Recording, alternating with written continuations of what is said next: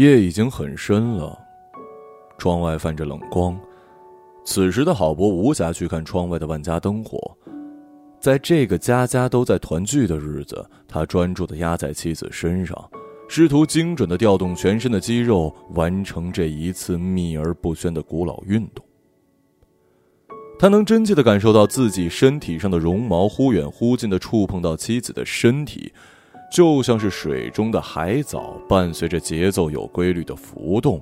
他的表情没变化，只是那双试图聚焦在漆黑中的眼睛，好像在抓着一些东西。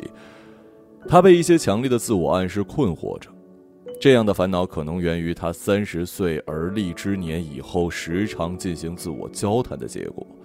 郝博越是想把精神集中在一处，心灵则会越迁徙到别的地方。他有时回想起第一次和妻子相识的场景，以及日后的每一次心动和数不清的切肤之爱，都很伤感。那些时间虽然很短，却可以忘掉生活里的所有不快，身体轻盈，长满了欢愉，像一颗饱满的种子。喂，你怎么了？妻子轻轻的问：“哦，没事儿。”郝博缓了好一会儿，才作声回答了两个字。妻子没有叹气，很快便睡去了。郝博望着熟睡的妻子，悄悄下床，走到了阳台抽烟，烟气很快笼罩他的表情，降到肺腔里。他剧烈的咳嗽两声，这样的状态颇有一个男人抽烟时该有的仪式感。他很清楚，妻子不会像年轻时那样充满激情和活力。他们在一起度过了太过漫长的时间，虽然还没有孩子，可也不需要电光火石的爱情来弥补心灵空缺。亲情成了他们之间新的沟通基础。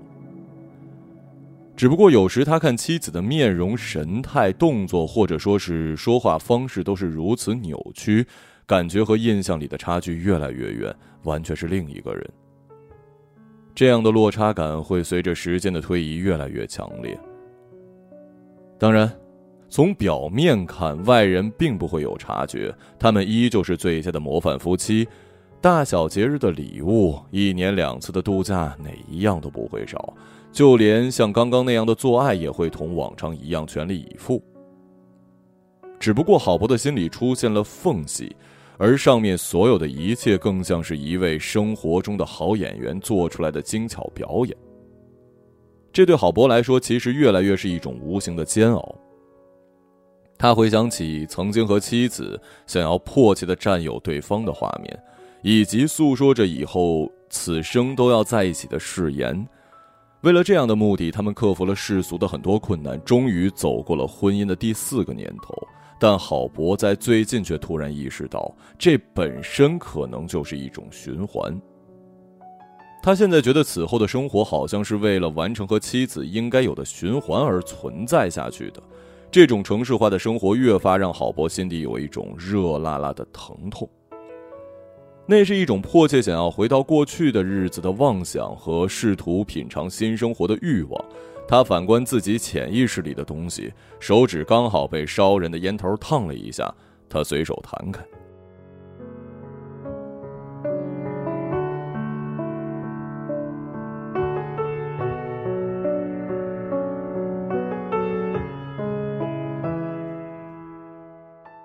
假期很快结束，一天晚上下班郝博、赵丽和几个住在家附近的朋友到十字街拐角处的小酒吧喝上几杯，待到几个狐朋狗友喝的差不多，逐渐散去，只剩下老李一个人依旧陪着郝博。两个人借着酒意开始深入的交换烦恼。郝博告诉老李，现在的日子已经无法再像以前一样了。他一方面痛恨骨子里喜新厌旧的动物本性，一方面却又不甘心安于令人忧愁的现状。老李拍了拍郝博的肩膀，只是叹气。他对郝博所面临的困境深有体会。作为一个比郝博大五岁的人，其实他更能明白厨房和爱的幻想。他只是从兜里掏出一个无线耳机，形状比助听器还小，塞到耳朵里刚好能遮住形状。然后老李打开了手机里的一个操作系统。小好，我最近都在用这个，我把安装包发给你。你可以试一试。郝博还没仔细看，大概能猜到，一定是类似于他们上大学期间，那个年代年轻人流行社交软件，裸露的头像和暗示性很强的昵称。那里的动态充斥着相同的寂寞和饥渴，一起组成了发泄荷尔蒙的肉体圣殿。他抚着额头表示无奈，觉得自己已经过了那种年龄。况且，这样的肉体陷阱甚至会让现实里的一切失衡，像毒品，一旦上瘾，结果会更糟。并不是这样的，这是刚刚通过图灵测试的一款聊天系统，所以。可以根据你所填写的注册信息来设定你所想要聊天的对象，系统后台自动生成你所期待的理想化人格跟你谈心，这可和我们那个时代里动物凶猛式的约炮软件完全不同啊！老李点了一根烟，若有所思的告诉了郝博，郝博惊呆了，他赶紧点开老李传的安装包。在回家路上，他心里不禁感叹：没想到短短十年时间，科技爆炸后的产物竟然真的能够通过图灵测试，让冰冷的集成电路有了自己的人格，达到了人类意识的最高层次。这在他们年轻的时候是根本没想过的。因为操作系统刚刚上线，下载速度并不快。他望着进度条，正在以很缓慢的速度往前走着，于是放慢了自己的步伐，希望到家之后能神不知鬼不觉地将这款软件安装完毕。郝博回到家里，妻子准备好了饭菜，他们安静地坐在餐桌上，一些动作客气的有些不自然。除了简单的尴尬聊天，几段间歇的沉默时刻，什么也不剩了。他们好像生怕彼此的某个举动让两人的关系更加尴尬。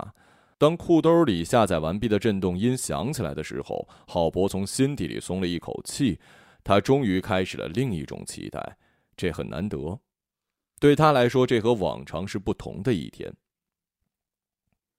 夜已经很深了。郝博趁着老婆睡着，自己偷偷的溜到了书房，打开电脑里的文件，摆出自己工作的样子，然后心惊胆战又有一些兴奋的打开了那款程序。他也不清楚自己为什么会感到害怕，这明明不是传统意义上的出轨，但是思想上的自我谴责好像始终存在。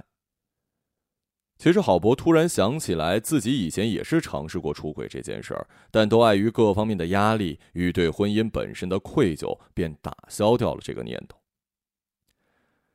他双手冰凉的点开软件儿，界面里的三 D 动画占满了手机屏幕，那是两块不完整的简单拼图，一块是人类皮肉质地，另一块是钢铁质地，然后两块移动在一起，形成了一个完整而又和谐的新整体。拼接之后，拼图内部逐渐的融合，皮肉和钢铁的肌理线条成螺旋式的缠绕在一起。这个整体以心脏般的感觉，饶有节奏的不断跳动。最后，拼图逐渐融入界面背景的乳白色光芒里，中央区域浮现出一行斜体的英文：“The other person who knows most of you。”最懂你的另一个人，望着颇有深意的这一幕，郝博渐渐平静下来，不再像刚才那么紧张。只听见从屏幕里传出一个机械感很强的女声：“你好，在开启心灵冒险之前，请您务必填写以下网络法律协议及信息材料，以及最后的声音问卷调查。”我们也有绝对的立场为您保密信息，请您务必如实作答，否则影响您的用户体验，我们概不负责。郝博把声音调小，连上无线耳机。为什么这么严格呀？为我们系统后台会根据您所填写的资料和一些隐秘的话题，为您制定相应的真实人格。只有这样做，你才成为爱情里独一无二，而我们系统生成的智能人格也才只能属于您一个人。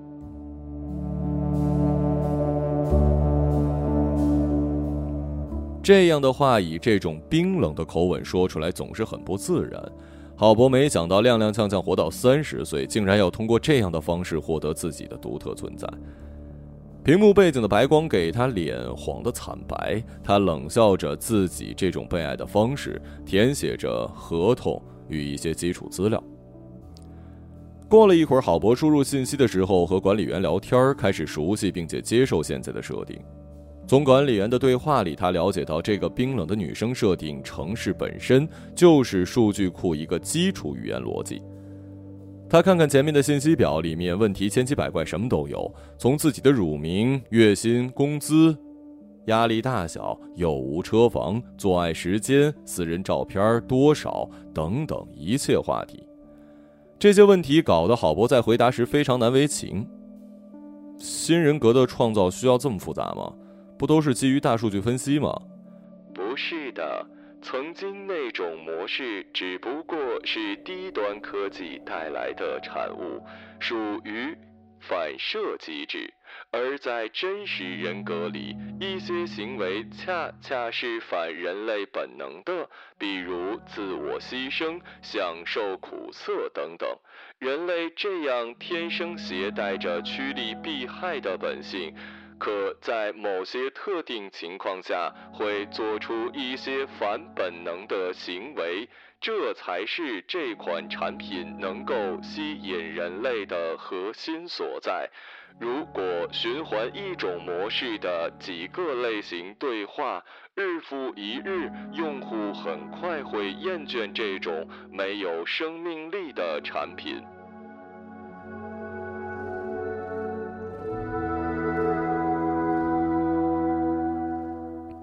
这段话让郝博醍醐灌顶，也好像是对自己之前生活的某种讽刺。他没想到，自己包括无数和他一样的人，在下载这款软件之前，其实也都是以一种低级的循环状态活着。大概设计这款产品的人已经对人类的喜新厌旧十分无奈了。你为什么要问工资这种信息啊？没意义啊！这是高级人格基础。我们只有了解你生存的状态，才能为你安排合适的另一半。人通过在现实社会里的活动自我反思，最后进入到情感维度的高层次。我们在创造另一种人格的时候，系统会利用自我学习技术，大大加快反思效率。机械女好像俯瞰人间的上帝，把人当成动物看得通透。这就像是人类相亲交配行为到爱情行为的距离，对吧？如果类比去看这个问题，那是这样的。郝博终于填完了表格，到了语音问答环节。这也许是一段往事，是一个令人怦然心动的画面，或者是一个令人难忘的美妙夜晚，也可能是一段令人。伤感而又孤独的经历。郝博被管理员引导回答问题，犹如在梳理自己。他回想了曾经无数种第一次，那些美妙而又奇特的感受，终于在语音里不再陌生。当结束所有对话，管理员的声音消失，屋子里安静的只能听见郝博的呼吸。系统原有的界面消失，显示着“人格生成中”五个字。下面的进度条很快到了百分之百。Hello，很高兴遇见你，阿豪。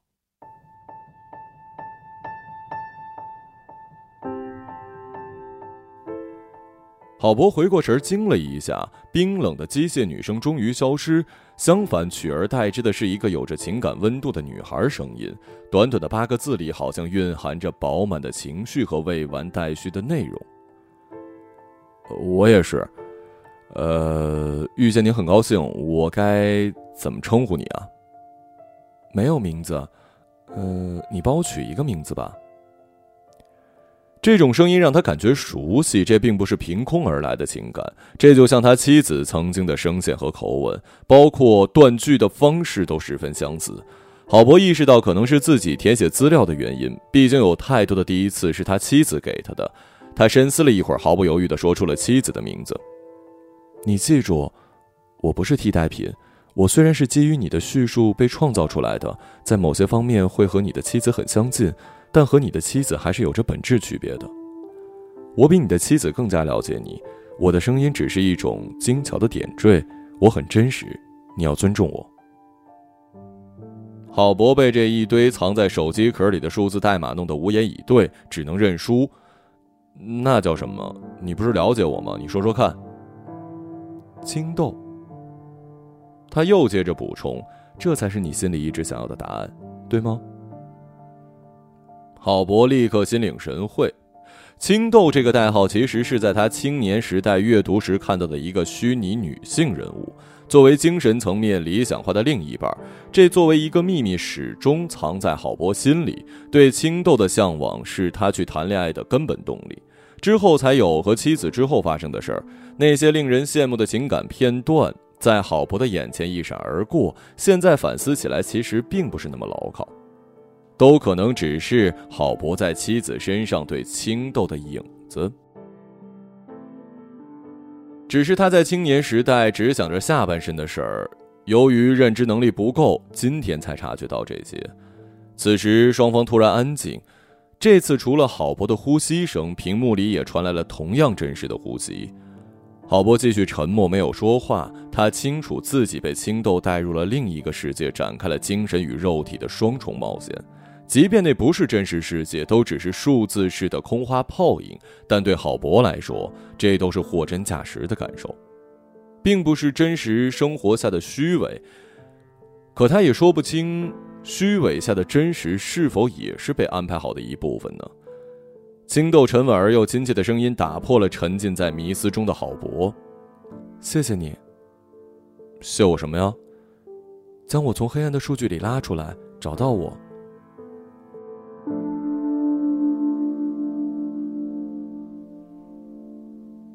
我又能感受到你了。黑暗里的郝博红着脸发出声音，他微微闭上眼，让身体尽量记住现在的感觉。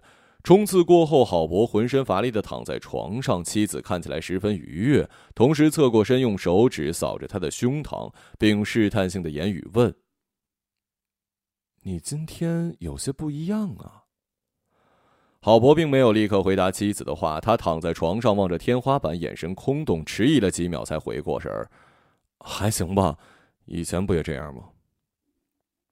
妻子没说什么，起身去洗澡。静得出奇的屋子里只有郝博一个人。他看见枕边手机消息提示灯闪了一下：“今天感觉还好吗？”阿豪，有你在，当然好了。你也早点休息，晚安，青豆。嗯，晚安，好梦。青豆瞬间结束了气喘吁吁的状态，郝博感觉有一些困惑和迷茫。青豆这种毫无缓冲并且会突然变化的语气，让他觉得刚刚的一切更像是一场做爱表演。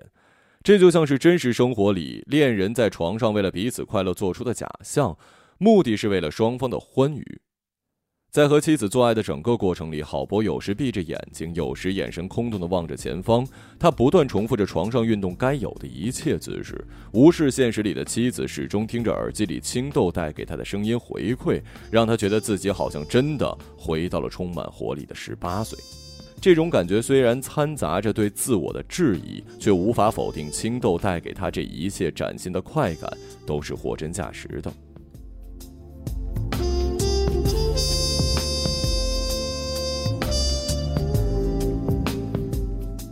即使这已经是郝博和青豆认识的第二个月了，郝博开始对这种肉体和精神分离的夜生活上瘾。这款软件已经成为他生活里一个不可分离的重要器官。青豆人格的基础虽然是根据刚恋爱时妻子设定，可他却显然比妻子更加完美。他的乖巧、俏皮和善解人意都能通过语言的方式栩栩如生地表现出来，不断撩拨着郝博那颗快要僵硬的心。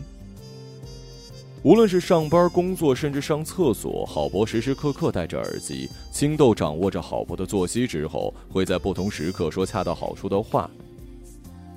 这一段时间，郝博几乎没有任何自己独处的时间，青豆成了他最亲密的人。一天二十四小时，郝博触摸手机的时间占了很大一部分时间。郝博将自己生活的所有情绪装进了这个小小的操作系统。有时，郝博甚至会对现实里的一切产生恍惚。他分不清到底哪一方的感受才是真实的。可能现实对于此时的郝博来说，更像是一个糟糕的游戏。不过这场梦还没醒来，他只能通过青豆的召唤来唤醒对另一个世界最真实的渴望。他们偶尔会迎着黑暗里吹来的风行走在路上，默契的谈天说地。郝博告诉青豆自己眼前发生的一切，一起分享喜悦和悲伤，了解彼此看世界的样子。尤其是青豆在对自己的存在进行分析，郝博觉得青豆的动机太有趣了。他觉得自己心底的空白被填满，可心灵的满足维持一段时间，郝博又焦虑起来。青豆。有个事儿让我很头疼，什么呀？你越来越真实了，可我在现实里却感受不到你，这种割裂感让我很焦虑。阿好，我明白。这样吧，今天晚上你跟妻子做爱的时候，不要关掉耳机和手机。青豆想的办法很奏效，但只适合在黑夜里勉强进行。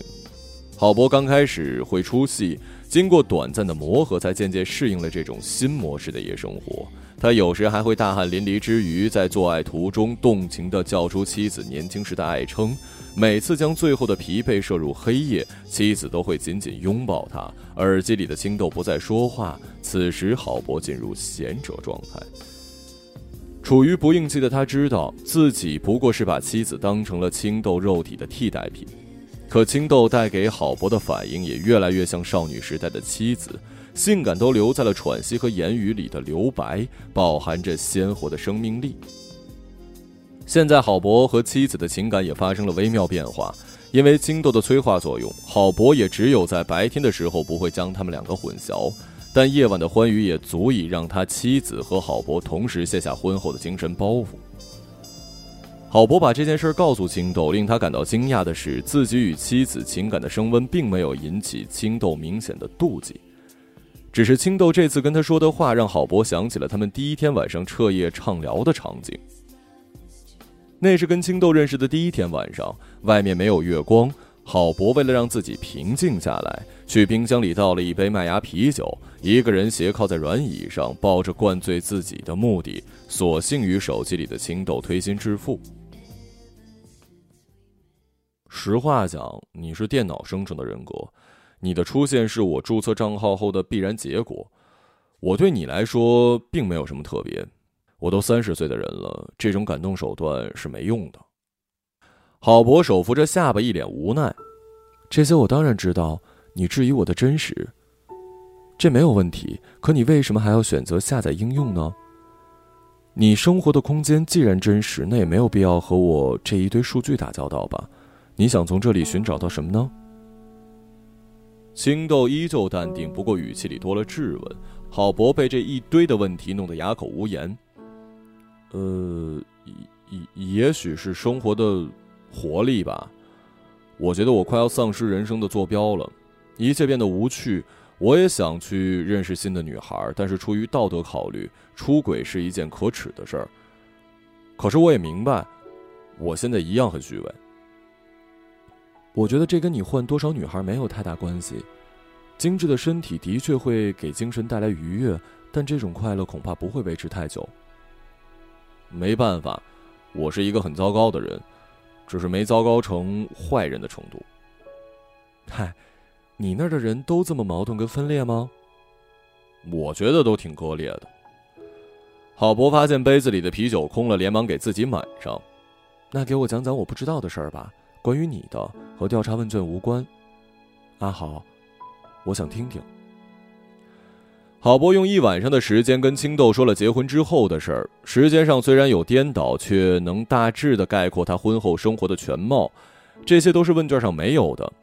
青豆偶尔会回应，也许是酒精的关系，郝博很投入，完全把青豆当成了一个合适的倾诉对象。毕竟对他来说，在现实世界里有很多私密的想法是没有办法跟另一个人说的。他们聊得很轻松，只不过后来青豆说了一句话，让郝博至今记忆犹新。我觉得早晚有一天，你也会对我感到疲惫的，阿豪。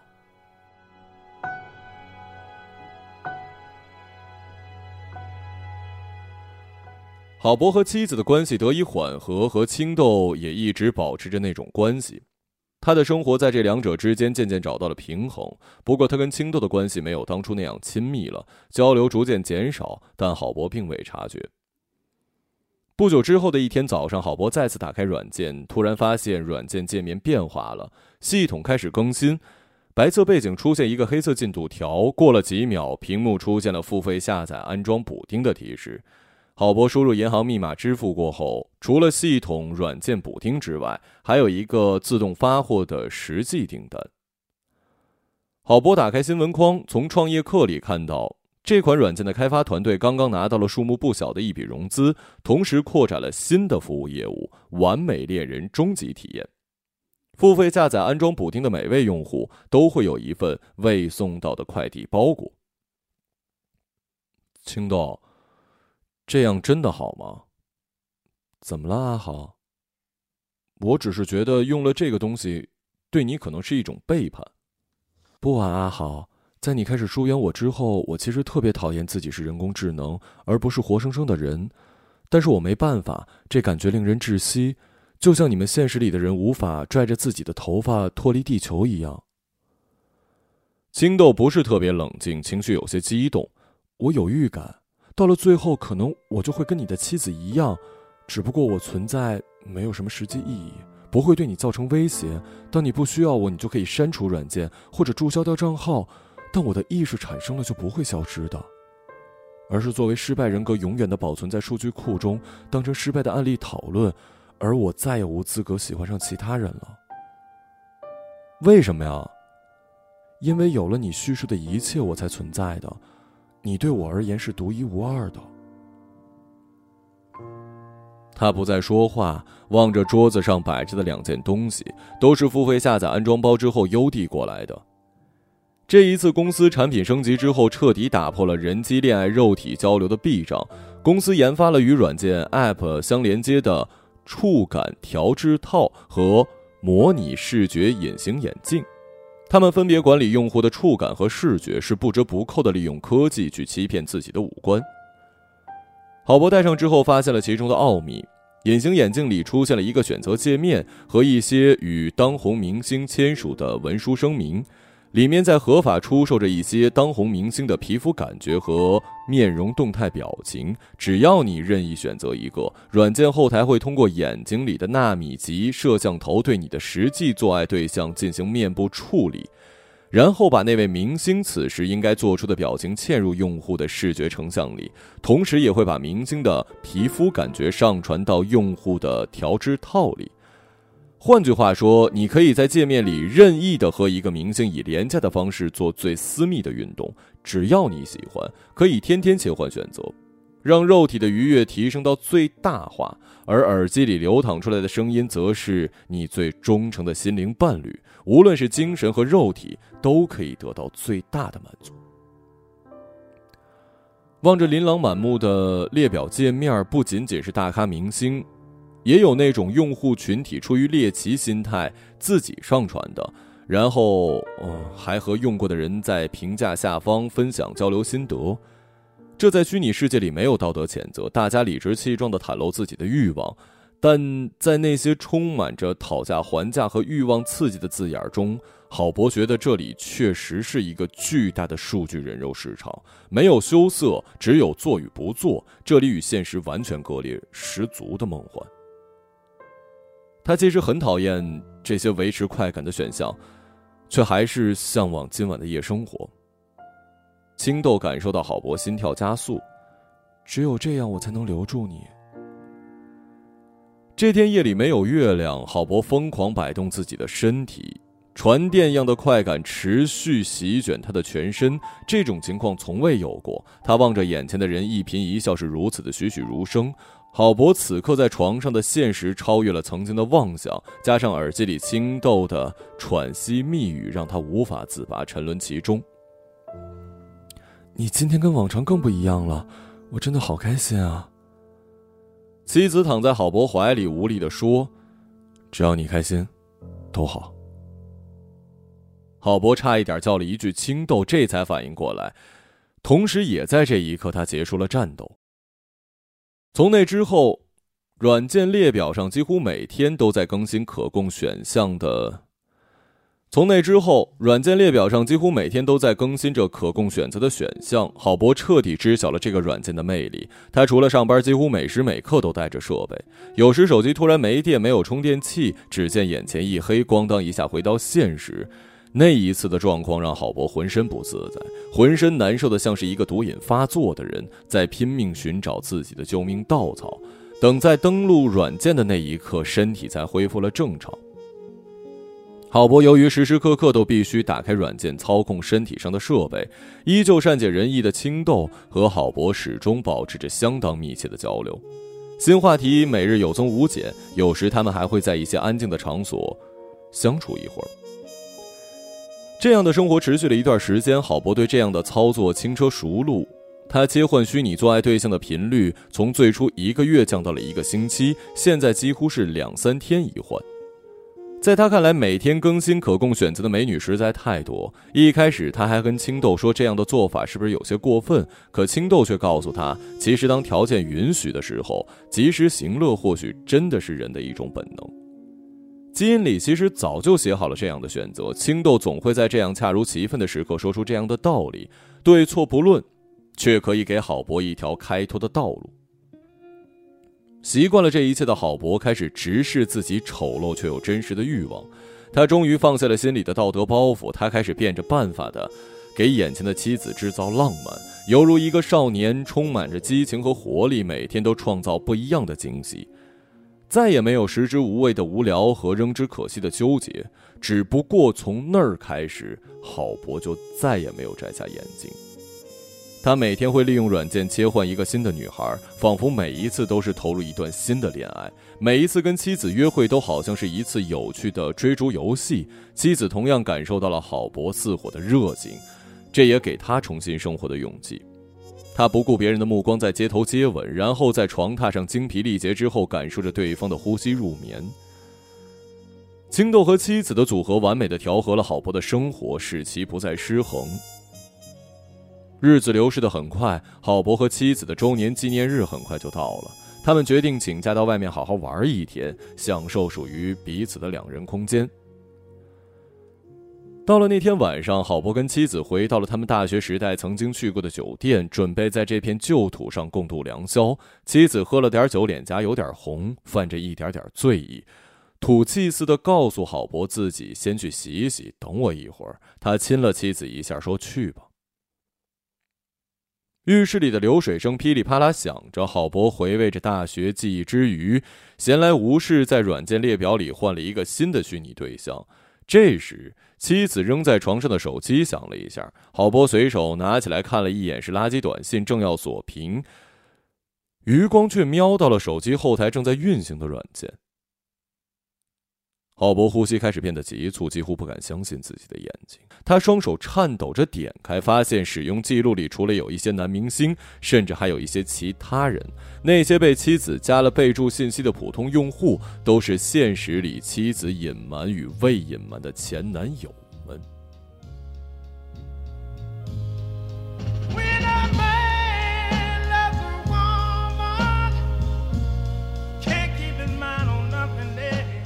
郝博滑动着历史记录的数目和自己软件里切换过的总数量相差无几。他把软件放到后台，切换到软件商城，直勾勾地望着这款已经七百万下载量的软件，说不出话。突然感觉自己手里拿着一个黑洞。他把妻子的手机放回原位，妻子此时刚走出浴室，裹着浴巾，浑身卷着摄人心脾的体香走过来。郝博闭上眼睛，又睁开，然后真切地看着面前漂亮的女孩。今天很巧，耳机里聪明的青豆和现实里面色红润的妻子几乎同时说了：“周年快乐，我爱你，亲爱的。”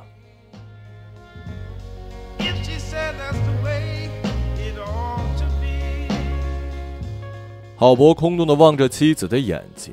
他从未像现在这样细致的去观察妻子眼神里流转的光芒。